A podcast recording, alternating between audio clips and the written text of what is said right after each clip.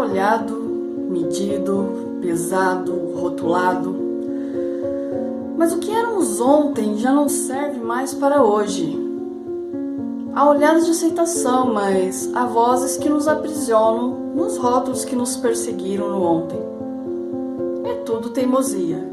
Amigos e inimigos presos ao que fomos, presos a alguém que já não existe mais. Mas ainda assim você é olhado, você é medido, você é pesado e às vezes viramos chacota, às vezes somos admirados. Mas a verdade é bem distinta, bem distinta. Porque o que eu fui ou o que eu sou depende de quem vê, mas principalmente do que vê.